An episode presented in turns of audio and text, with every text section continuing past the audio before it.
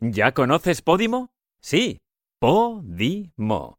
La aplicación para podcasters con un modelo justo de reparto de ingresos, donde las escuchas de todos apoyan a los podcasters.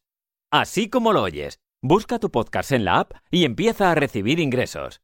Descarga la app y disfruta de miles de podcasts por 3,99 euros al mes. Dale al play. Inspírate. Redcast, los mejores podcasts del mundo digital.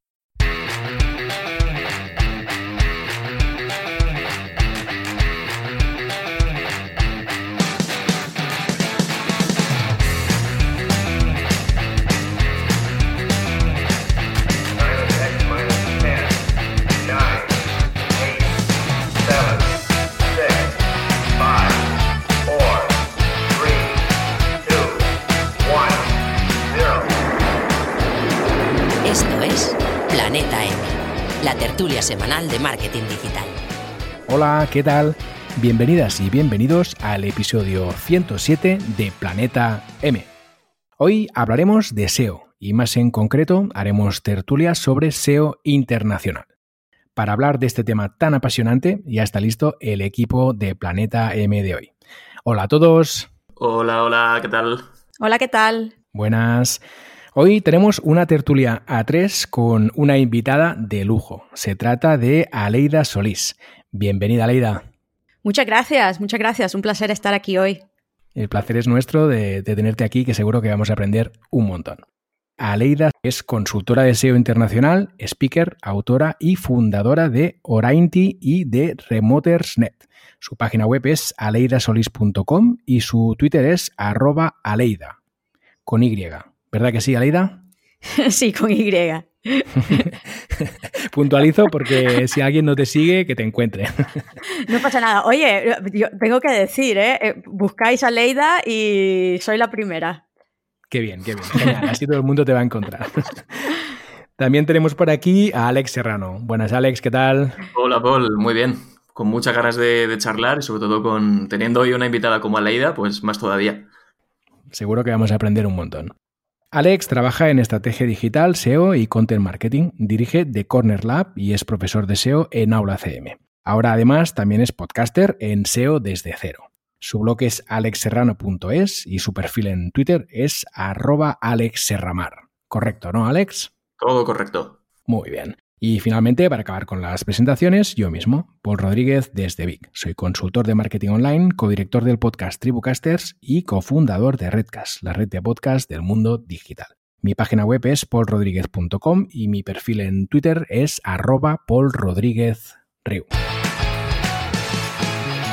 Antes de empezar, como siempre, hablemos de nuestro patrocinador de la semana, que no es otro que el día del podcast de Redcast. Ya puedes guardarte el día en la agenda. El próximo día 25 de noviembre tenemos el día del podcast de Redcast. Eso es. El evento además estará centrado en el negocio del podcasting, así que atentos que habrá charlas, entrevistas y mesas redondas muy interesantes. Y con algunos nombres confirmados espectaculares, como los de Elena Merino de Elena de En el País de los Horrores, Antonio Runa de Lode, Marcos Álvarez de Fitness Revolucionario, Luis Ramos de Libros para Emprendedores, Pepe Rodríguez de Pepe Diario, Alex Barredo de Mix.io y, por supuesto, todos los podcasters de Redcast. Hombre, ahí estaremos, ahí estaremos. Ahí, ahí. Seguramente te estarás preguntando ahora mismo, bueno, ¿y cómo me apunto a eso, no? Pues bien, muy fácil. Entras en diabelpodcast.es, dejas tu correo electrónico y listos, te llegarán las novedades y también el acceso al evento online, que por cierto, no lo hemos dicho, es 100% gratis. Una vez comentado el patrocinio del día del podcast de Redcast, decirte que nos puedes escuchar en cualquier plataforma de podcast y que además muy importante, te puedes suscribir. También recordarte que puedes encontrar toda la información del podcast, nuestra newsletter y las notas extendidas de los episodios en nuestra web, planetampodcast.com. Finalmente, comentarte que nos puedes seguir en Twitter. Nuestro perfil es arroba planetam7. Bueno, ahora sí, ¿vamos al lío? Vamos Sí. allá. Venga, va. A ver, si os parece bien, podemos empezar la tertulia eh, comentando cuáles son las particularidades eh, principales del SEO internacional. ¿Qué hace que el SEO internacional sea diferente del SEO de cada país? Eh, ¿Te animas a comenzar tú, Aleida? Sí, claro, con, Venga, con va. gusto. Yo creo que la complejidad del, del show internacional, al fin y al cabo, es que tienes que gestionar múltiples idiomas, múltiples países. Eh, entonces, si ya de por sí gestionar un proceso SEO simplemente para un país o un solo idioma puede ser complejo, el hecho de hacerlo eh, para muchos países o múltiples idiomas, pues bueno, multiplica la, complejidad, ¿no? Sobre todo por el tema de, por un lado, eh, los recursos limitados que puedes tener, sobre todo a nivel de, internacionalización, de localización. Eh, por ejemplo, todo el mundo sabe que obviamente necesitas contenido eh, lo más optimizado o con- que conecte de la mejor forma posible a la forma en que se busca en cada, en cada mercado, eh, lo cual a pesar de que sea en el mismo pu- puede ser en el mismo idioma, los términos pueden ser diferentes, las estacionalidades son diferentes, las preferencias del usuario pueden ser también muy diferentes, ¿no? Eh, y, y- y, por otro lado, de que muchas veces puedes terminar haciendo, gestionando un proceso SEO para un idioma que no, no, no eres nativo, ¿no? Y, las preferencias no conoces, entonces necesitas, bueno, eh, el, tener esa capacidad de, de, de, de contratar y de rodearte con un equipo nativo, que validen, que coordinarse bien y, y priorizar muchísimo, porque al fin y al cabo tienes una cierta cantidad de recursos limitados eh, para crear contenido, optimizar contenidos, etcétera, y, hacerlo de una forma que tenga sentido también con la competencia de, cada mercado y la característica de cada mercado. Eh, eh, yo creo que ahí, de ahí viene también esa segunda complejidad, ¿no? Como no todos los mercados tienen exactamente las mismas preferencias, por un lado, desde un punto de vista de usuario, tampoco tienen la misma competencia, ¿no? Y, y- y Google no se comporta exactamente igual. Eh, por ejemplo, eh, lo- los filtros a nivel de calidad o si hacemos una búsqueda, por ejemplo, en un, en un ecosistema potente como en el de UK o el de Estados Unidos, eh, el tipo de resultados que vamos a ver y que, vamos a obtener en los primeros en las primeras posiciones no van a ser eh, los mismos ni con las mismas características que los que vamos a, obtener, por ejemplo, si hacemos una búsqueda en Australia, aunque sea también en inglés, ¿no? Necesariamente. Eh, entonces, y, tam- y tampoco los search features van a ser iguales, eh, etcétera, etcétera, ¿no? Entonces, es importante adecuar y, personalizar, por decirlo así, cada proceso SEO para que se adecue, para que se priorice lo, lo que realmente, por un lado, busca us- el usuario en, en- ese mercado y por otro lado, eh, invertir más o menos o en ciertos aspectos según la competencia y las características de ese mercado para poder maximizar y, que tenga más sentido y, y ver resultados de formas costo efectivas, ¿no? Sin, al fin y al cabo yo creo que esa es la mayor complejidad a nivel de, de SEO internacional, gestionar los recursos de forma costo efectiva porque si no se te puede ir muy, muy, muy fácilmente de, la- de las manos, ¿no? Sí, al, al final todo lo que dice Aleida, que son cosas puramente SEO, ¿no? Eh, más allá de todo lo que tenemos que tener en cuenta a nivel de SEO, factores y demás, cuando posicionamos una web para un país, se puede llegar a multiplicar por todo eso que ha ido comentando Aleida. Yo creo que hay que pensar también que, a la hora de hacer SEO internacional hay ciertos aspectos que trascienden más allá de- del SEO, ¿no? Por ejemplo, tener en cuenta eh, la estacionalidad de, de- todos los países en los que estamos trabajando, tener en cuenta la cultura, la forma en la que se consume, la forma en la que se compra, el bueno, pues eh, también el poder adquisitivo, ¿no? La renta per cápita de, cada país, incluso que a veces yo creo que, que lo veamos, ¿no? Porque estamos tan obcecados con, con Google, porque obviamente es el motor de búsqueda que, que más utilizamos, sobre todo en esta parte del mundo, que también hay más motores de búsqueda, que quizás sé que en España, eh, si estamos haciendo SEO en España, está claro que el, que el, bueno, que lo que tiene Google es muy, muy potente. La mayoría de búsquedas las hacemos en Google, pero la cuota de mercado que tiene Google quizás en otros países no sea tan, tan poderosa, ¿no? A pesar de que sigue siendo muy fuerte. Tenemos que tener en cuenta que existen otros motores de búsqueda, como puede ser Bing, puede ser Yahoo. Si no vamos a otros países como puede ser China o Rusia, tenemos que tener en cuenta que el motor de búsqueda no va a ser Google, ¿no? Pero al final está claro que, que siempre tenemos en cuenta Google y, bueno, en cierto modo, mm, eh, buena parte de lo que hacemos para Google puede servirnos para otros motores de búsqueda, pero no tenemos que dejarlo, que dejarlo de lado. Yo, yo, creo que ahí ha dado un muy, muy, muy buen punto, sobre todo si no nos enfocamos al mercado eh, del, bueno, de, del mundo occidental, sino más asiático. Sí que existen, por ejemplo, es, es, esas, islas, ¿no?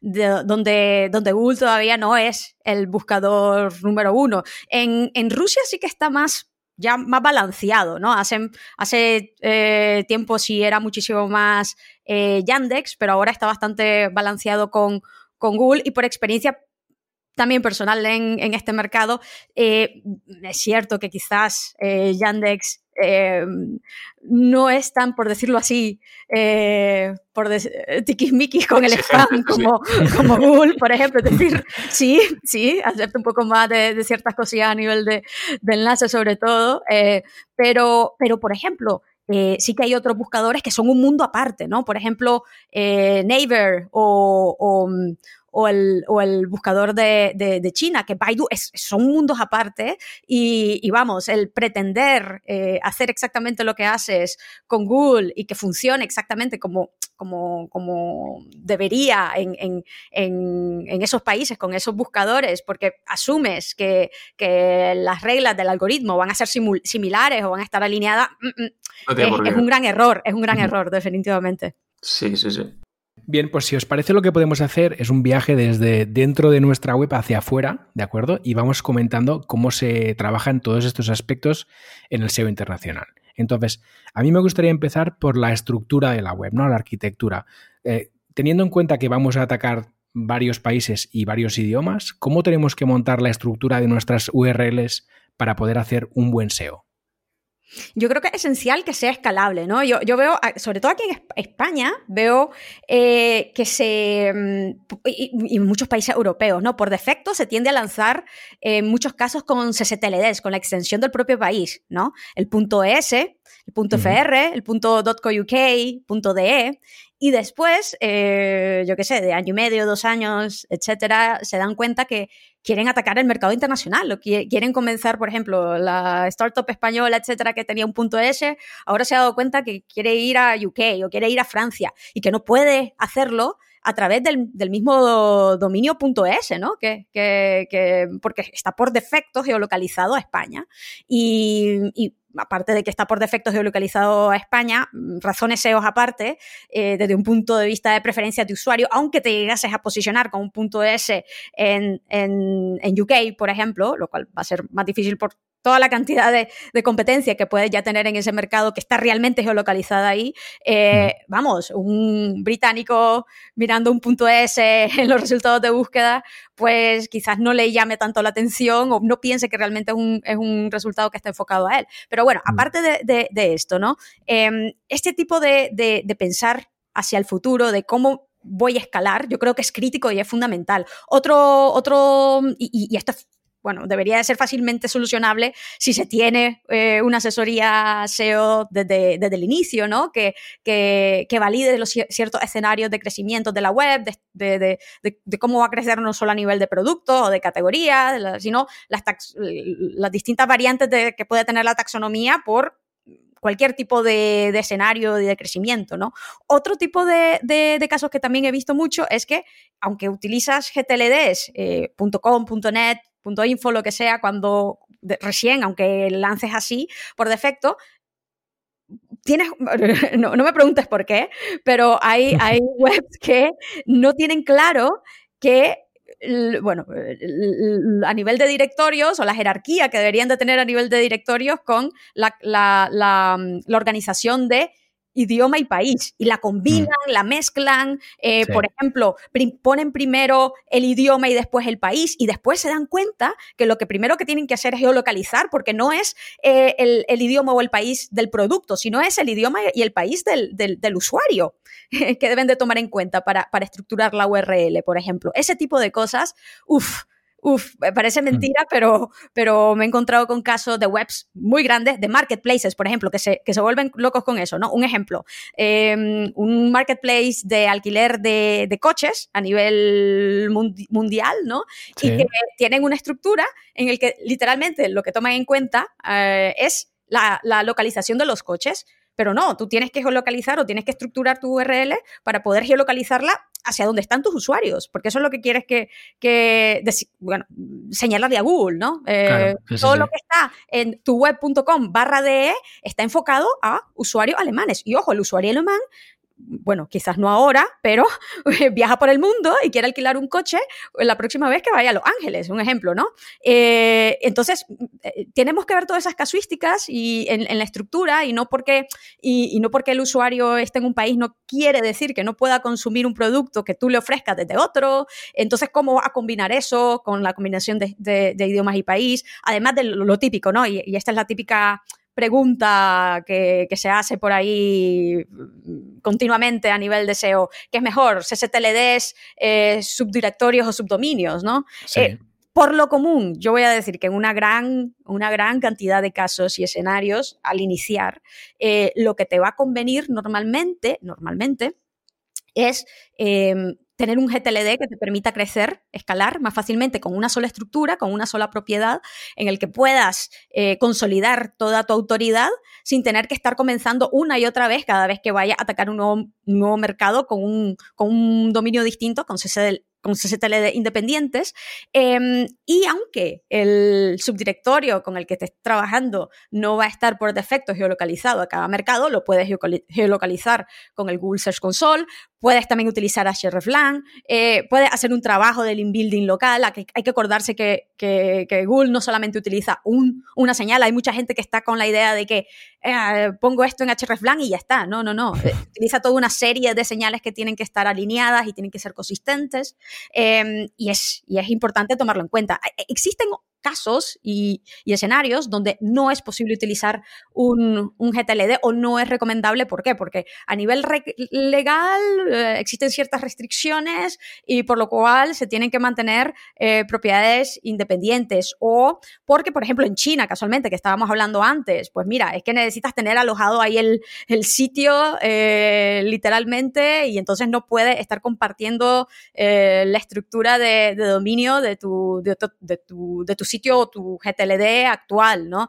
E- etcétera, etcétera. Existen, bueno, eh, los llamados edge cases, ¿no? Pero por lo general, eh, lo que tiende a funcionar bastante bien, si lo que quieres es escalar fácilmente y no comenzar desde cero cada vez que vayas a atacar un nuevo mercado, son los, son los, los subdirectorios que puedas geolocalizar.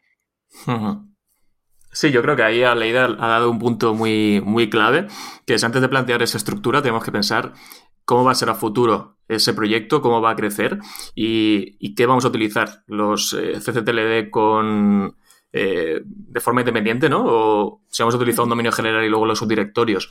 Al final, eh, siempre va a ser, o digamos, por recursos, más fácil o más cómodo utilizar subdirectorios y en base a esto, si planteamos esa opción, ya luego sí que nos planteamos cómo va a ser toda la estructura interna de la web y cómo vamos a utilizar, también algo importante que, ha mencionado Leida, cómo vamos a crear esos, esas etiquetas hreflang de cada una de las versiones de idioma y de país que tengamos, ¿no? Y luego ya yo creo que con todo esto, obviamente, vendría la parte que sobre todo en un proyecto de ese internacional hay que hacerlo de, bueno, no de forma diferente, sino teniendo en cuenta mm, quizás ciertas cosas que no tenemos en un keyword research que hacemos ya un- para un solo idioma, para un solo país, sin tener en cuenta una estrategia internacional. Eh, cuando empezamos a hacer ese keyword research para, un- para una estrategia internacional, tenemos que tener muchas más cosas en cuenta, ¿no? Ya no solo las keywords, eh, volúmenes de búsqueda, sino otras cosas que ahora iremos entrando que, que a la hora de plantear esa estructura de la web también nos van a ayudar bastante. Sí, algo que quizás y que, no hemos mencionado, yo creo que sería bueno hacer hincapié, es que hay, hay dos formas, ¿no? De, atacar el mercado internacional. Por un lado tenemos el enfoque de idiomas, eh, de idiomas y por otro el de país. Es cierto que mientras más personalizado y más granular, más específico sea nuestra oferta de, de, de, nuestra web al mercado internacional, mejor va a ser porque sabemos que perfectamente que el, que el, el, comportamiento del usuario cambia de país por país, aunque el idioma sea el mismo. Sin embargo, mm. hay que también recalcar ¿no? que existen nuevamente ciertos escenarios eh, en el que quizás la localización del usuario tiene menos importancia por la industria o el modelo de negocio. Un ejemplo, un blog de, te de tecnología, ¿no? Eh, que literalmente monetiza a través de, de anuncios y, y, las noticias van a ser las mismas, no van a cambiar. Bueno, se lanza el iPhone 12, lo que sea, ¿no? La noticia no va a cambiar. Es cierto que en, que en España se le llama al móvil móvil y en México se le llama celular, un ejemplo, ¿no? Sí. Pero, pero bueno, quizás no te compense tanto por ese tipo de, de, de diferencias mínimas el, el, crear una web completamente diferente o una versión diferente solamente para el mercado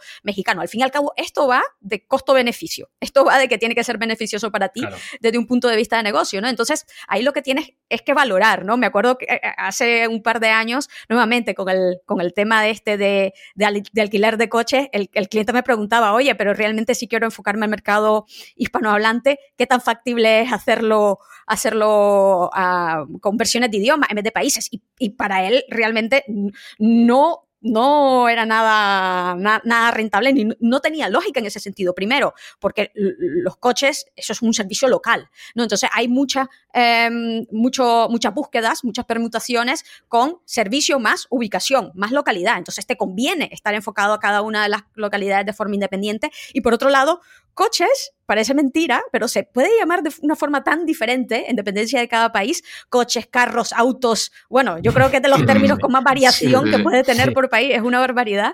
Eh, lo mismo con, alqui con, con alquileres, con, con, el mundo de la propiedad, ¿eh? eh renta, alquiler, eh, también eh, pisos, apartamentos, departamentos. Es decir, existen ciertas industrias que, eh, vamos, por desgracia, por defecto, va a tener que, que geolocalizar por, por, las diferencias que existen en, en, en, las preferencias de los usuarios por país, pero existen otras que, que no es tan claro. Por ejemplo, hay un, últimamente estoy trabajando mucho con clientes en el mundo SaaS y, y si os fijáis, si hacéis nuevamente, también hay que hacer un estudio de mercado para ver lo que están haciendo la competencia y lo que les, está funcionando bien o, o, mal a ellos y los que ya están posicionándose bien en cada mercado, con qué tipo de estructura para, para verificar un poco lo que, lo que ya está funcionando, ¿no?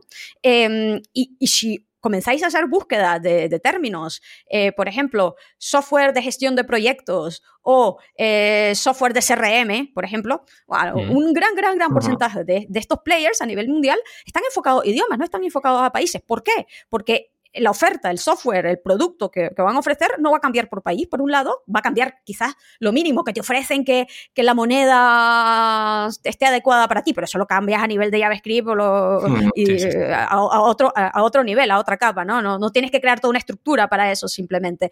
Y, y, y el producto es el mismo y, y, las preferencias del usuario son bastante similares entre países también. Pero, pero bueno, nuevamente vimos otros casos donde esto no es así, ¿no? Entonces, lo de siempre, tienes que sopesar, tienes que validar, tienes que hacer una buena validación del mercado, las preferencias de, de, de, del usuario para tu industria en particular, para lo que estás ofreciendo, y por otro lado, tu modelo de negocio. Si eres un e-commerce, pues lo vas a tener más, más, más, más difícil enfocándote a, idiomas, porque ahí sí que el país del, usuario, de la audiencia, va a jugar un, un rol más importante con, con, con los fees del, del, delivery, las condiciones, etcétera, etcétera. Eh, pero por otro lado, eh, si tienes, yo qué sé, un blog de tecnología, quizás no lo es tanto.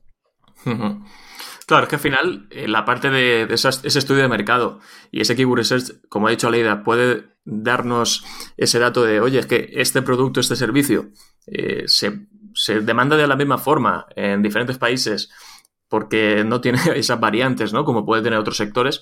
Por ejemplo, hace poco, haciendo un, un estudio que al final, eh, un poco como pasa con los coches, ¿no? Autos, carros y demás, en tema hispanohablante, países hispanohablantes, ocurría, por ejemplo, con tema de aprender inglés de forma online, ¿no? Pues claro, a lo mejor en España buscamos eh, y decimos aprender inglés de forma online, pero veías que en otros países, esto metiendo países como México, Colombia, eh, ¿no? dices, eh, Perú también, oye, no es que buscan eh, aprender inglés en línea, no dicen online, uh -huh. o de forma uh -huh. virtual. Entonces, al final son variantes que a lo mejor en tu país no te, en España en este caso, no te vas a encontrar, que en otros países sí te vas a encontrar y viene a decir lo mismo.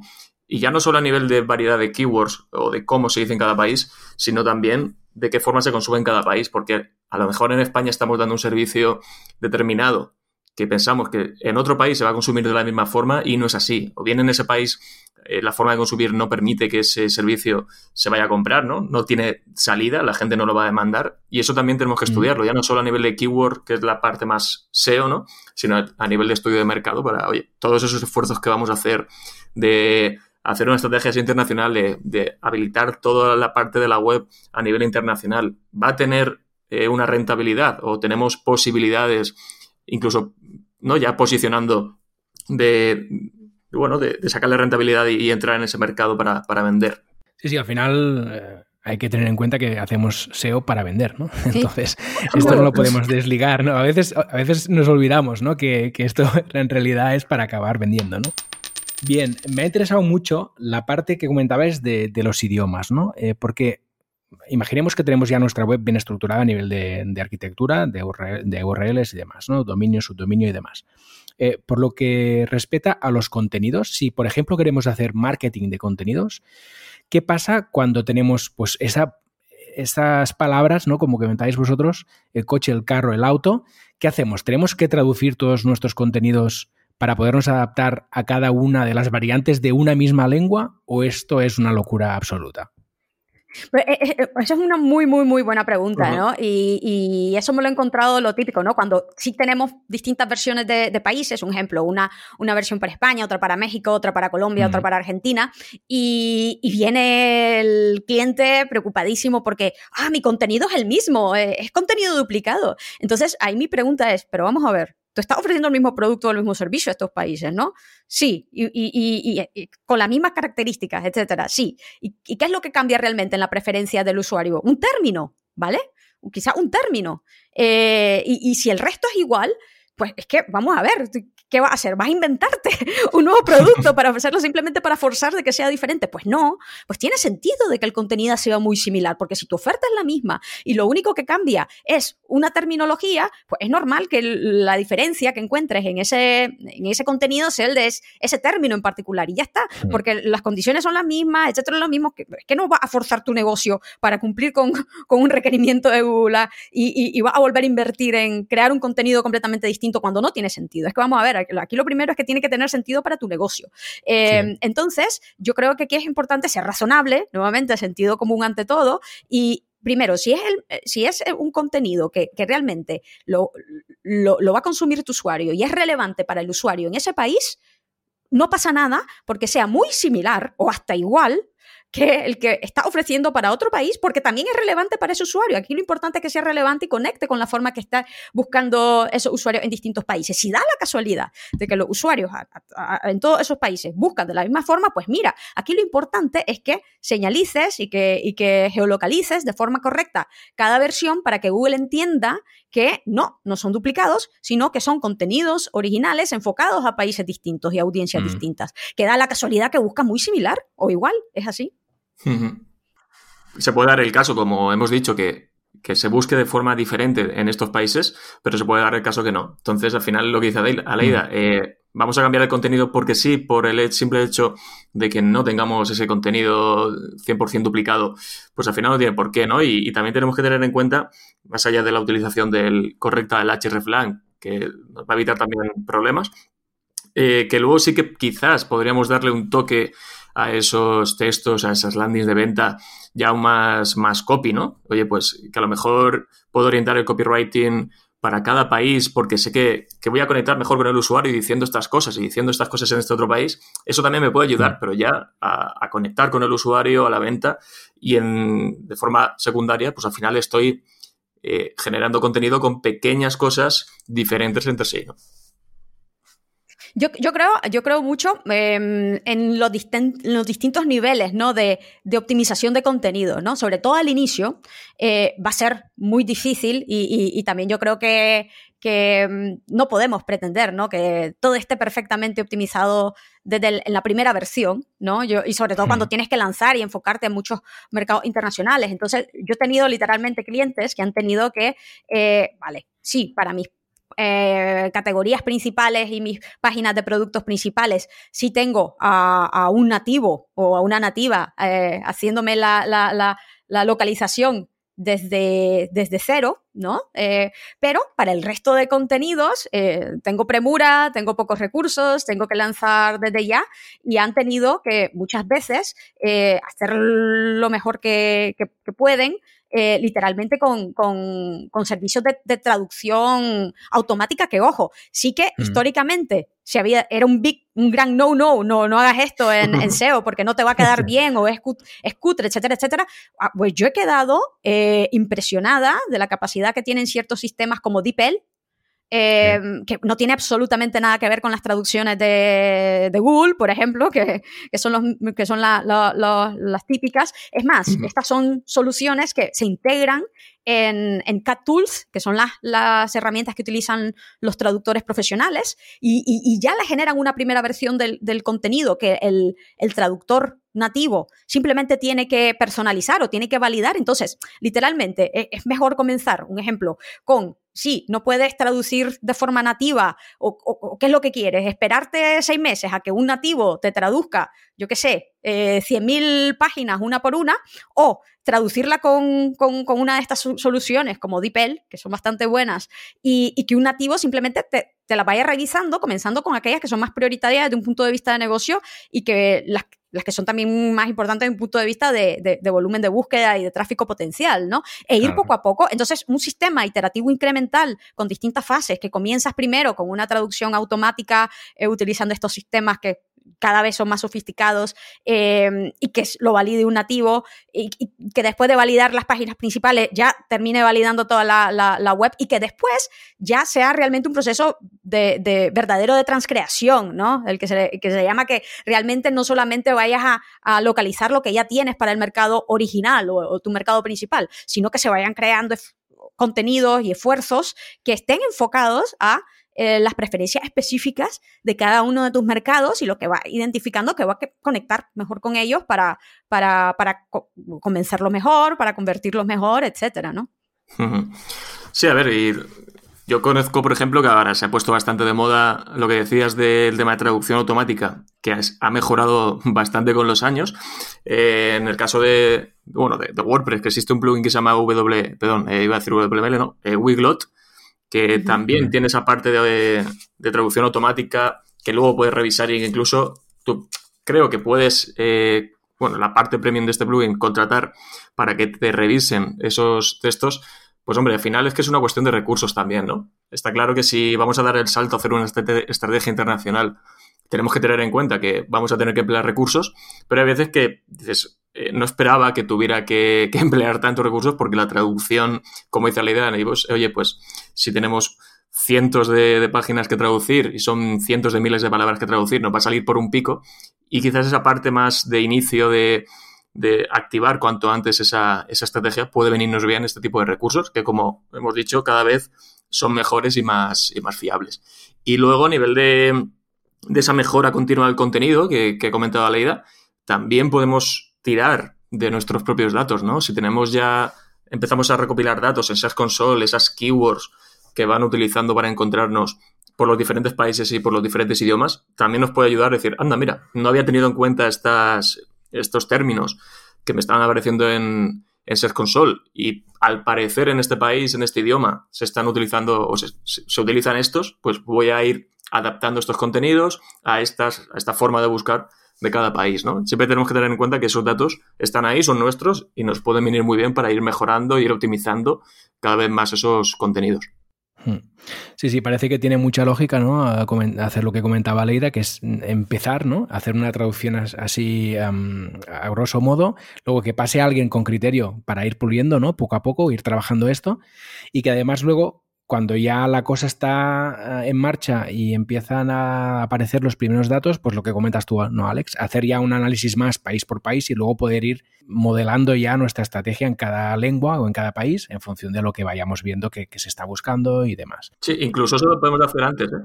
A lo mejor no hemos lanzado todavía el, el- por ejemplo, estamos haciendo una estrategia eh, para países de, de habla hispana, pero todavía no hemos lanzado y estamos solo en España. Vale, yo con mi Search Console voy a ver cuánto tráfico tengo de cada país y por lo tanto ya voy a tener quizás pistas de qué países pueden ser los más interesantes. Incluso puedo ver de esos países si me buscan o si aparezco en ellos para keywords que quizás son diferentes a las que utilizo yo en, España o esas variables, esas variaciones, ¿no? Por, por, eh, por el español de Argentina, el español de España, el español de México, el español de Colombia. Eso es, eso es. Eh, yo creo que es importante utilizar los, los datos que ya tienes con tu web, actual para utilizarlos como ese input inicial, ¿no? No significa que porque tengas más tráfico ahora mismo eh, de Argentina o de Colombia o de X país, ¿no? De, tu versión española, van a ser necesariamente los mercados más importantes o van a buscar de la misma forma, ¿no? Sino que definitivamente te puede dar un, un poco de señal de por dónde pueden ir los tiros para validar más y, y hacer un estudio en, en esos mercados. Eso es importante.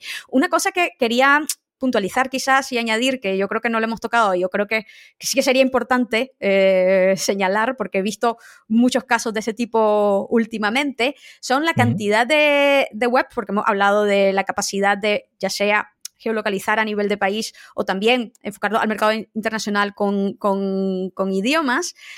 Mm, muchas empresas, cuando están en este proceso de comenzar a crear y de crecer internacionalmente, preguntan por el enfoque a regiones. ¿Vale? Por ejemplo, eso, eh, después de España quiero ir a toda Latinoamérica, lo típico, ¿no? O el típico americano eh, te va a preguntar, ah, quiero enfocarme al mercado europeo. Eh, Creen que en Europa se busca todo en inglés, ¿no? Eh, inglés europeo, no lo sé, pero en fin, pues, en, en- en Latinoamérica al menos es español, es decir, la mayoría, bueno, existen tam- también Brasil, que es gigante de todas formas, pero bueno, eh, la cuestión está en que ahora mismo el gran hándicap, primero, que lo que, hablam- lo que hablábamos antes a nivel de, país, que las preferencias por países existen, aunque sea el mismo idioma en Latinoamérica, los términos pueden ser diferentes, pero imaginémonos que en este caso la industria eh, y los términos y la preferencia del usuario son exactamente iguales para en este caso en particular. Pero aún así, desgraciadamente ahora mismo eh, Google no nos permite, no existe una forma de señalizar eh, o anotar para indicarle que esta versión o esta estructura de, de, de- contenido está enfocado a todo este grupo de países. Eso no existe. Ahora mismo se nos ofrece y soporta eh, a nivel de, país o a nivel de, de idioma con el hreflang, ¿no? Y podemos geolocalizar con el Google Search Console solamente a países, pero no a regiones. Entonces, muchas veces lo que veo que termina generando problemas a nivel de estructura con el contenido, y hablando de duplicación de contenidos, no es que el- la, la empresa tiene, por ejemplo, el mismo contenido enfocado a, a España, a México, a Colombia, etcétera, sino que tiene España, México, Colombia y tiene, un y tiene además una versión europea en español y tiene una versión eh, para toda Latinoamérica adicional. Y esas versiones es- adicionales son las que están fluctuando todo el rato y que están ca- cani- canibalizando a las otras y las que terminan muchas veces siendo identificadas como versiones duplicadas eh, por Google y que, y que en el Google Search Console que ni siquiera entran en el índice y que no se toman en cuenta porque Google la identifica como duplicaciones eh, y cosas así, ¿no? Entonces yo creo que aquí es importante, bueno, nuevamente validar bien antes de lanzar y estructurar y enfocarte y, y- y comentarlo con el, con el cliente. Mira, primero, eh, no tiene sentido enfocarte a regiones por esto y esto y esto, pero que además, aunque tuviera sentido en tu caso, desgraciadamente, si quieres enfocarte a regiones, eh, aparte de los países, eh, es, que después vas a tener esta, esa versión fluctuante ahí que va a estar eh, canibalizando a todas las demás y que no vas a tener forma de señalizarle a Google que, que es para esa región, porque los STLDs, ahora mismo el, pu- el punto EU, el punto Asia o el punto LA, es que no, no te geolocalizan a esas regiones y no existe forma de, de especificarlo tampoco en el hreflang y eso es lo que termina, ter- te- termina eh, generando los problemas. Lo que yo he visto que ha funcionado mejor en aquellos casos que la empresa, porque sí, quiere utilizar un punto EU, es hacerlo, por ejemplo, como yo creo que Patagonia está, si ellos utilizan un punto EU enfocado a Europa, en teoría, pero lo están tratando el punto EU como si fuera un GTLD. Es decir, no, no pretenden ni asumen que está geolocalizado a Europa, sino que tienen el punto EU, pero dentro del punto EU, aparte de eso, tienen, yo creo que subdirectorios o subdominios que están enfocados a cada país. Es decir, tengo un punto ES para España, un punto UK para, para Inglaterra, un punto FR para Francia, etcétera. Es decir, si te ves en la tesitura de que sí, tienes que utilizar sí o sí un punto EU o un punto, un punto Asia o lo que sea, trátalos como si fuera un, un dominio genérico y crea versiones de países dentro de ellos, ¿no?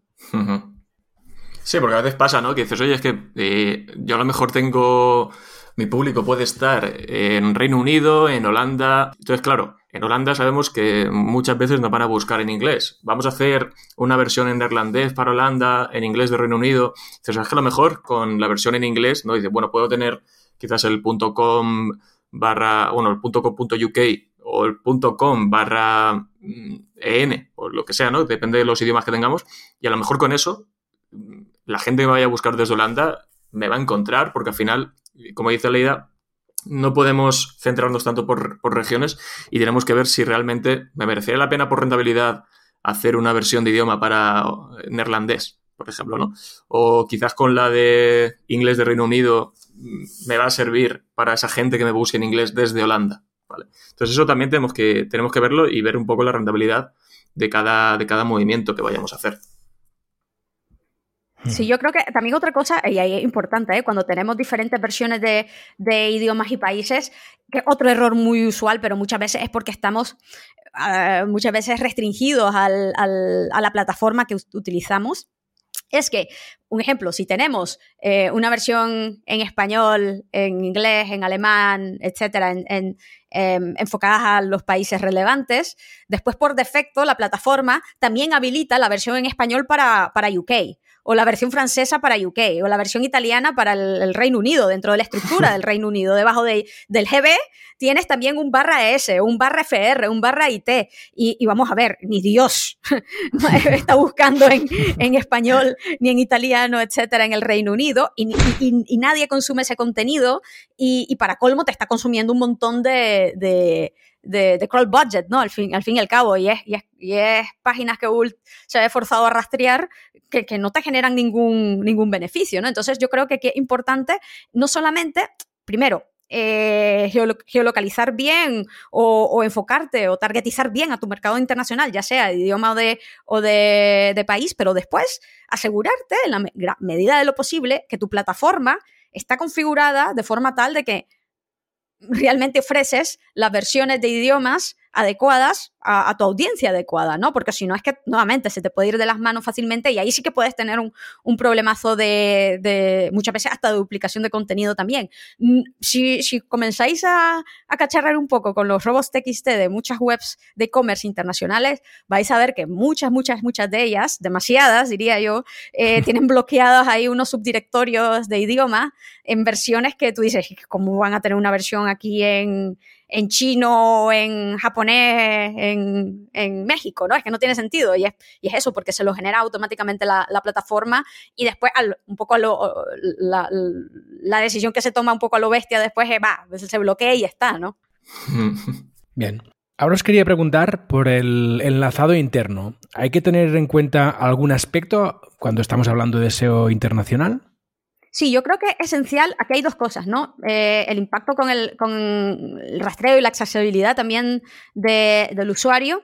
Eh, Dos errores comunes es que, un ejemplo, tenemos nuestra versión en inglés que tiene el típico menú de otras versiones u otros países y se enlaza la versión española, la versión italiana, la versión francesa en, en- un menú. Entonces se le ofrece al usuario la capacidad de, de- ir de, un- de una versión a otra y al, y al buscador de rastrear todas las versiones. Eso es lo ideal. Pero el típico error que yo, yo veo a nivel de rastreabilidad, a pesar de tener un entrelazado de este tipo, es Que se redirige al, al usuario y al, y al buscador en base a la IP.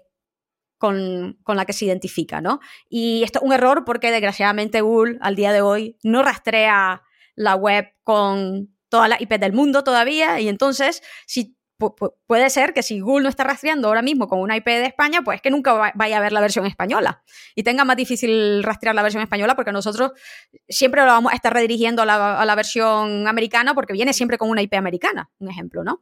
Entonces hay que tener mucho cuidado de no de re- redirigir automáticamente al buscador ni al usuario por, por la IP de forma automática. La, la forma más amigable que eh, eh, se ha visto que esto se puede gestionar es eh, bueno, advirtiéndole al usuario de, oye, está viniendo con una IP o está viniendo, estamos identificando que está viniendo desde España o que está viniendo desde Francia, está viniendo desde UK y tenemos una versión para ti en este país. ¿Quieres ir? ¿Sí o no? Si el, si el usuario decide, decide ir, pues se le refiere a esa versión y ya guardas el, el valor y la preferencia en las cookies y ya va a referir y va a redirigir solo al usuario de- con una redirección personalizada a, a ese país en base a sus preferencias, ¿no? Pero no va a estar redirigiendo por defecto al, al Google Bot también, ¿no? Y bueno. También, también otra cosa, otra, otra cosa, bueno, a- antes de que se me olvide, que también he visto, no es un error muy usual, pero eh, sí que lo he visto cuando se lanzan nuevas versiones de países, etcétera, etcétera, es que eso, muchas veces se nos olvida actualizar el enlazado interno y se sigue apuntando, por ejemplo, a URLs que por defecto van a la versión en inglés, un ejemplo, la versión de, Estados Unidos que no se han actualizado y no es no se es consistente siempre en el enlazado interno de las páginas en español, siempre tienen que enlazar a, la, a, la, a los recursos en español y, y, y, a los formularios en español y a todo en español, y en la medida de lo posible, siempre, que se pueda, eh, es lo ideal. Y por otro lado, eh, muchas veces también mm, no se actualiza la, etiqueta canónica y, y, no me preguntéis por qué, pero se tiene la idea de que ah, se tiene que canonicalizar solamente a, a, una versión en español genérica de todos los países hispanohablantes, cosas así, ¿no? Cada una de estas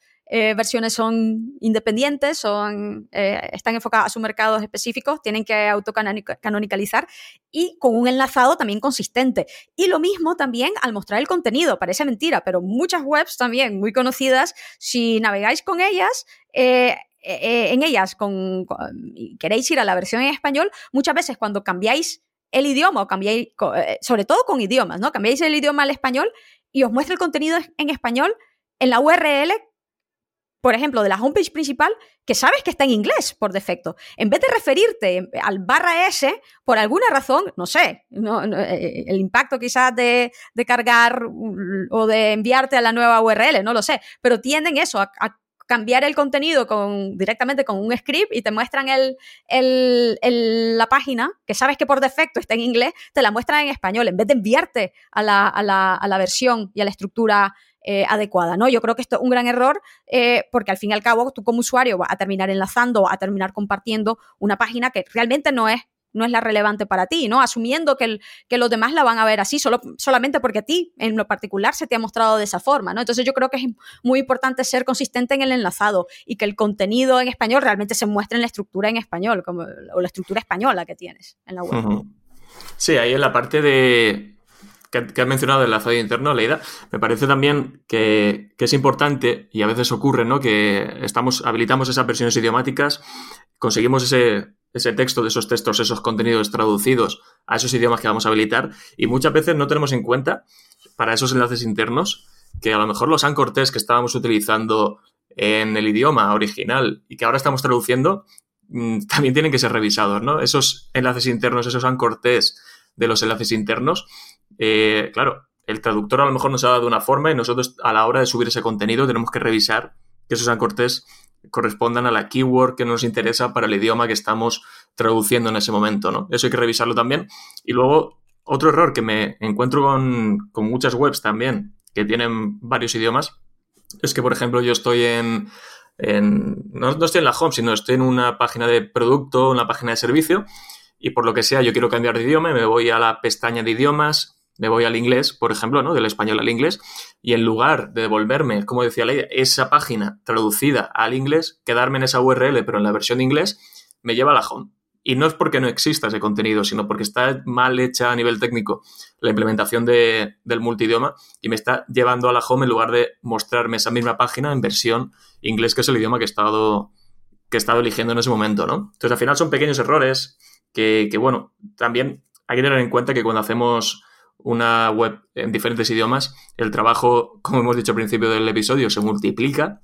No, no es solo, mm. no es solo volcar ese contenido en, en, los idiomas que hemos traducido, sino como ha mencionado también la ley del tema de los formularios, plugins, widgets, hay que traducir una serie de cosas, o tan fácil como, oye, el formulario que tengo puesto, eh, o la thank you page, o el mail que me va a llegar después de hacer una acción, también tenga que estar traducido, ¿no? Ya son cosas ya a nivel ya de, de usuario, decir, oye, eh, esta experiencia puede ser muy positiva si acompaño al usuario en todo momento con el texto traducido, con los mails, con el formulario, con la thank you page, con todo. O en cambio, me centro en traducir solo el contenido por cuestiones de SEO, por tal, pero me olvido de esta parte y ojo con eso porque también a la larga puede ser, puede ser perjudicial. Sí, es que al final es la experiencia del usuario, ¿no? Y, qué bueno que has tocado este, tema de, de, de, todo el customer journey, ¿no? Y, y, del soporte que va a tener el usuario ahí. Hay, hay mucha gente que se, se, se, olvida de que, bueno, que se está ofreciendo el servicio, un ejemplo, hacia Francia o hacia Alemania, es que lo suyo sería que tuviese a alguien que sepa hablar francés en el equipo o alemán para que pueda aclarar cualquier consulta que, que tenga de los usuarios de esos países de forma recurrente, ¿no? De, forma constante. Eh, y que no puede pretender ofrecer eso, el negocio, por decirlo así, en, en, para esos países y no tener a nadie que, que, lo hable para aclarar cualquier duda, ¿no? Yo creo que eso es fundamental. Uh -huh. Sí, sí, no perder de vista nunca el usuario. Bien, ahora os quería preguntar también por el enlazado externo, es decir, cómo enlazamos nuestra web cuando estamos haciendo SEO internacional. ¿Qué aspectos debemos tener en cuenta?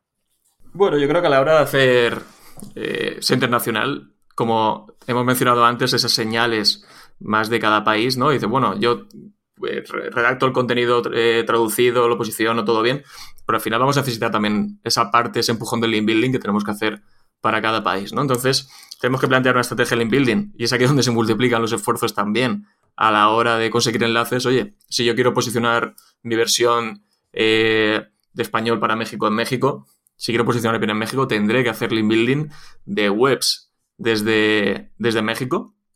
Eh, también trabajar esos ancortés, etcétera. Y, y, esas pequeñas señales ¿no? que, que podemos incluir en, en, la web, ya sean eh, por localidades, por países, teléfonos, etcétera, que den esas señales de que estamos posicionando en este país. Entonces yo creo que ahora, a la hora de hacer link building para estas versiones, tenemos que plantearlo de forma separada y luego puede ocurrir que, que, tengamos que emplear más o menos esfuerzos en función de cómo lo estamos haciendo, ¿no? Si estamos trabajando con dominios eh, por países, si estamos trabajando con un punto es por un lado, con un punto MX por otro lado, o si estamos trabajando con un punto con barra MX o un punto con barra ES, ¿no? Que en ese caso el link building que vamos a estar haciendo eh, no vamos a necesitar quizás tantos recursos porque todo el link building que estamos haciendo al final va a ir hacia la misma web. Sí que es verdad que los enlaces que podemos conseguir pueden ir a una página de la versión en español o una página de versión en eh, español de México o a diferentes URLs, productos, servicios concretos de cada idioma, eh, cada país, en función de lo que queramos potenciar, ¿no? Y si tenemos una web con diferentes dominios, está claro que la parte del link building es un poco más, o vamos a necesitar más recursos porque es, bueno, no es que sea es no es completamente independiente, pero al final sí que es un poco independiente porque estamos trabajando dominios por separado, ¿no? Eso es, yo creo que aquí lo, lo esencial primero es hacer obviamente un, hay que hacer un estudio, hay que hacer una validación, una validación de, a nivel de competencia de cada mercado para poder eh, bueno, establecer los recursos que se van a necesitar en cada uno de ellos para poder comenzar a, a, a posicionar para términos también eh, competidos, ¿no? Y, y, y nuevamente, si estamos trabajando con un GTLD, con una sola propiedad que va a heredar eh, por decirlo así, la autoridad que ya teníamos en el pasado, en vez de comenzar con un dominio que tiene cero enlaces eh, al inicio, ¿no? Es, eso ya ayuda, pero también vamos a querer comenzar a, desarrollar la popularidad enfocada a, ese país en particular. Es curioso porque muchas veces yo, que trabajo eso, mucho con, con empresas que están presentes a nivel mundial, eh, bueno, son, al inicio del proceso lo típico que ves es que la web que está posicionando sobre ella no es que sea muchísimo más potente a nivel de, de enlaces, de volumen de enlaces o de número de enlaces a nivel general. No, no, no, no, no. Eh, son, pero son webs, por ejemplo, que en Francia, para el mercado francés, han estado desde, bueno, desde el inicio de que la industria comenzó, desde hace, yo qué sé, 10, 15 años, y, y que tiene quizás una tercera parte de enlaces, pero esa una tercera parte de enlaces que, que tiene, bueno, son enlaces de muy alta calidad, de, de, las webs con mayor autoridad del sector en Francia, de muchos medios de comunicación de Francia, eh, de, de, de, entidades gubernamentales, eh, de sitios de noticias, de, sitios educativos, etc. Y, y, ellos están posicionándose para Francia con esa eh, página que está en, en, primer nivel de categorías para ellos, a los que están pasando un nivel de, de, de, popularidad muy, muy grande con todos esos enlaces que en la gran mayoría de los casos, nos guste o no, van a la homepage, por ejemplo, eh, y que en el caso de, por ejemplo, de mi cliente, que es una web global, internacional, etcétera, etcétera, ya la versión francesa eh, está en un segundo nivel, el, el, barra FR, y esta categoría está en un tercer nivel, y este tercer nivel apenas está recibiendo enlaces de ningún lado, ¿no? Entonces, aunque tenga un dominio de mucha autoridad a nivel general, esta página en particular es menos importante o, o menos popular, por decirlo así, dentro de su propia estructura, simplemente por la naturaleza o el, tipo de estructura, que la organización que tiene el sitio también, ¿no? Entonces, aquí está el punto de eh, cómo yo puedo potenciar más este nivel o esta estructura eh, de cara a ese mercado en particular. Y ahí lo que normalmente viene mejor es trabajar con el equipo de, de- de social media, de PR, de online PR, que está en ese país, sobre todo cuando son empresas grandes, lo van a tender a, a tener, ¿no? Eh, para ver qué Mm. acciones están haciendo a nivel de, de estrategias de contenido, del blog, de, de recursos, de noticias que se están lanzando para, para, para ese país en particular, qué es lo que se puede hacer para, para maximizar ¿no? la visibilidad en ese país, para maximizar las, menci- las, menciones, eh, quiénes son los influencers en ese sector, quiénes son los blogs que hablan o que cubren las noticias de ese sector y comenzar a crear relaciones con ellos para que vean lo que están lanzando y- y los recursos que están lanzando y las herramientas que están lanzando, las guías, etcétera, etcétera, las promociones que están haciendo, estén bueno, realmente que, que traigan la atención y la visibilidad necesaria al inicio, sobre, todo cuando no, no te conoce nadie en ese mercado. Sabes que eres la, esa, la marca global, etcétera, que existe en otros países, pero no eres tan conocido en ese me- mercado. Aquí lo irónico de, esto, lo, irónico de, este punto es que, eh, sobre todo cuando eres una marca internacional con mucha capacidad a nivel de, de dinero, lo que también se suele hacer en algunos casos, no en todos, pero en algunos casos cuando van a entrar a, a nuevos países, es que tienen que comprar las empresas Que de, que han existido tradicionalmente en ese sector, no solo por el posicionamiento, ¿eh? sino porque eso, quieren comenzar a captar share del mercado a nivel general. Entonces, eso, terminan comprando un dominio, que no es por nada, que muchas veces es, es de lo más anticuado y con un dominio, lo que sea, ¿no? De, de punto .fr, pero claro, pero ese dominio, eso, tiene una cantidad de enlaces y tal. Y aquí lo suyo, y aquí mi consejo siempre es, cuidado cómo se integra en la web eh, actual, cuidado cómo, cómo se redirige, eh, cuidado cómo se hace esa, ese rebranding, porque ah, muchas más grandes marcas lo terminan comprando, eh, no solamente por el SEO, obviamente, pero sí, quieren verse beneficiadas y, y terminan diciendo, oh, pero la mitad del tráfico que tenía este dominio que compramos de toda la vida de este mercado no, no lo hemos podido mantener. Pero no lo has podido mantener, ¿por qué? Porque no has creado una landing page explicando el cambio de marca y que siga posicionándose para la, la marca anterior, porque no lo has Mm. redirigido bien y no, no está ofreciendo los mismos productos o las mismas líneas de, de productos o de servicios que ofrecía la anterior eh, y un gran etcétera, ¿no? Entonces hay- aquí también hay que tener cuidado y no pensar de, bueno, llego al nuevo mercado, compro X dominios con mucha autoridad en el sector, hasta por el tráfico o por los enlaces o lo que sea, y pensar de que por defecto te, te- te va a ayudar. Hay sí. que tener una- una- un buen plan eso de, de integración. Bien, pues ya para ir terminando, os quería preguntar si hay algún otro aspecto importante que no haya salido aún. Yo creo que nos ha faltado mm, a lo mejor mencionar alguna herramienta que nos pueda venir bien. Genial, sí. Sobre todo esa parte que hemos, que hemos mencionado mucho, ¿no? De hacer ese estudio, de, de investigar, de sacar keywords. Obviamente tenemos herramientas que trabajan a nivel internacional, como puede ser SEMrush o, o Ahrefs. Y luego, al final te puede decir por país eh, y por idioma, y luego también herramientas quizás un poco más económicas, como KW Finder, que también nos permite hacerlo a nivel muy local, por países, por regiones. Es decir, que, tengamos en cuenta ya no solo las variaciones de keywords posibles que, ya hemos dicho, ¿no? sino los volúmenes de búsqueda por región, por cada sitio en el que queramos posicionar. Y luego me gusta mucho una, sobre todo para validar implementaciones de, de hreflang, Technical SEO, que es una herramienta gratis, que tiene un montón de, de pequeñas herramientas dentro. Tiene una que nos permite analizar eh, cómo tenemos el hreflang, una, bueno, algo muy parecido a lo que puede hacer Screaming Frog. Y, mm, y también Technical SEO tiene una cosita muy chula, es que nos permite saber qué resultados aparecen si buscamos una keyword, eh, un término concreto en, una, en un sitio concreto, ¿no? Por ejemplo, ¿qué aparece en los 10 primeros resultados si estamos buscando, qué sé yo, eh, tienda de juguetes en San Francisco en google.com, ¿no? A nivel local, a nivel internacional, nos puede venir muy bien saber qué aparece en esas SERPs y es una herramienta Technical SEO que tiene un montón de cositas dentro gratis y, y lo hace bastante sencillo. Mm, qué bueno. Sí, yo en mi caso, eh, bueno, re- quizás lo que he hecho un poco en falta hoy es hablar un poco más de hreflang, que es el típico tema que, que, que- que vuelve Sí. loco eh, a nivel SEO internacional. Pero bueno, aquí una, una recomendación simple, ¿no? Hay mucha gente que se obsesiona porque piensa que, primero, el hreflang es lo único que se toma en cuenta y no es así como ya hemos hablado antes. Y que por otro lado, intenta implementar hreflang en automáticamente en todas las páginas de, de, su web, cuando no tiene sentido. Si tienen solamente ciertas páginas enfocadas a, a solamente tu, un mercado, es que no lo necesitas eh, eh, directamente, ¿no? Pero, mm. pero además, yo yo recomendaría, si tienes una web de e-commerce o de marketplaces donde tienes un inventario de productos que está cambiando todo el rato, evita normalmente además esos productos, las búsquedas van, esos tienen un, eh, ciclo de vida muy corto, eh, eh, tienen un tráfico muy del long tail, etcétera, y además los productos que, que, ofreces en un mercado no necesariamente van a ser exactamente los mismos que los otros, entonces yo evitaría implementar hreflang en ese tipo de páginas, enfócate a implementar hreflang en aquellas páginas, eh, tu homepage, categorías principales, subcategorías, páginas de faceta, aquellas páginas que estructuralmente siempre están ahí, las tienes replicadas, por decirlo así, en todos los mercados, que van a ser muchísimo más fácil eh, que, que, lo anotes, porque tiene alternates en, en, todas las versiones, por un lado, y que por otro lado van a ser también las, las, las páginas que van a tender a, a, tener ese tipo de problemas de, de overlay entre ellas, de canibalización entre ellas, porque son las que, bueno, terminan posicionándose también para, para, para búsquedas muy importantes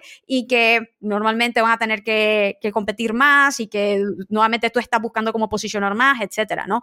Eh, yo lo que diría también, si hay muchos, muchos problemas de recursos, es que además valide directamente con el Google Search Console o con SEMrush o con Href directamente cuáles son aquellas URLs de tu versión española que están atrayendo tráfico que no deberían de otros países, de, de Estados Unidos, de Inglaterra, de Francia, y que sean en esas páginas en particular, si tienen una versión alternativa para esos otros países, que sean esas páginas específicamente donde, donde, donde te enfoques a implementar el hreflang, en vez de estar intentando de implementarlo en todas, ¿no? Entonces, aquí la priori priorización es, es, fundamental para no volverte loca y no tirar un montón de recursos a, a, la basura, porque sí, ¿no? Eso por un lado. Y por otro lado, eh, yo creo que hay una, una herramienta que a, a, mí me facilita muchísimo la, la vida para la validación de, de hreflang, eh, que es Sybulb. Sybulb es un rastreador eh, SEO que tiene muchísimas características, pero que además tiene esta, eh, por decirlo así, eh, informe o reporte con, con, un montón de validaciones que ellos hacen automáticamente de configuración en, eh, de hreflang. Muchas de ellas son las que ya se, se, te generan en, en, el Google Search Console como errores, entonces no tienes que estar monitorizando por dos lados y fácilmente puedes validar antes de, de lanzar la web también en un entorno de preproducción qué es lo que está pasando para, para evitar generar los errores, eso por un lado. Eh, y por otro lado, a nivel de, de validar los resultados internacionales, existe también una extensión gratuita que se llama SEO Minion, tanto para Chrome como para Firefox, que a mí me encanta, porque aparte uh -huh. de tener eh, muchas funcionalidades, lo típico, validar los metadatos, la canonicalización, enlaces rotos, cosas así. Ya, también tiene una, una, una validación de hreflang y también tiene un simulador de, de SERPs para cualquier país y compararlos. Te da en una misma pantalla, puedes elegir eh, dos países con idiomas diferentes y, por ejemplo, quiero ver los resultados en UK en inglés y en Estados Unidos en inglés o en India en inglés y puedo ver cómo qué tan iguales o qué tan diferentes son y te simula perfectamente los resultados eh, de cada país e idioma eh, a la vez y, y, totalmente gratuito, ¿no? Es una extensión SEO Minion se llama.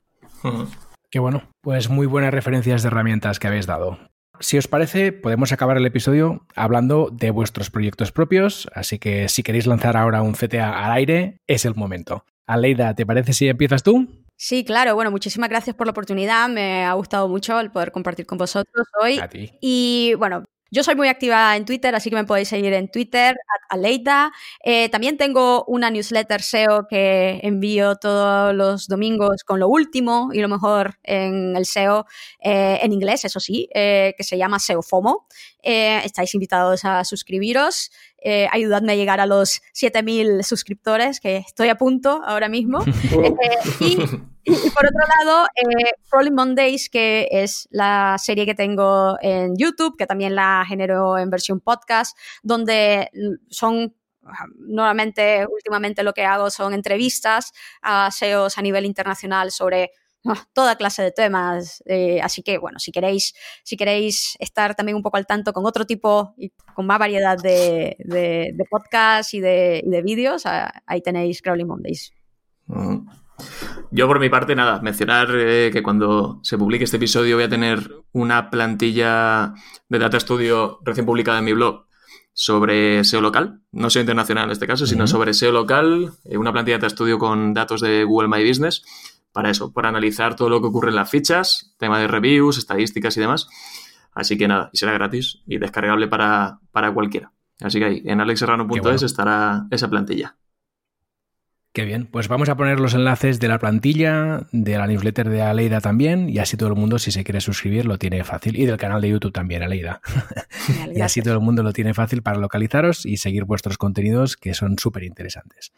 Un abrazo fuerte a los dos y muchas gracias. A ti, Paul, un abrazo. Muchas gracias. Chao, Aleida. Chao. Un abrazo. Y gracias a ti por escucharnos, por los comentarios y likes en iVoox y por las reseñas de 5 estrellas en Apple Podcast. Recuerda que puedes suscribirte al podcast en cualquier plataforma de podcast, recomendarlo a todo el mundo y pasarte por redcast.es a apuntarte al día del podcast. Volvemos la semana que viene con mucho más. Hasta el próximo episodio. Saludos.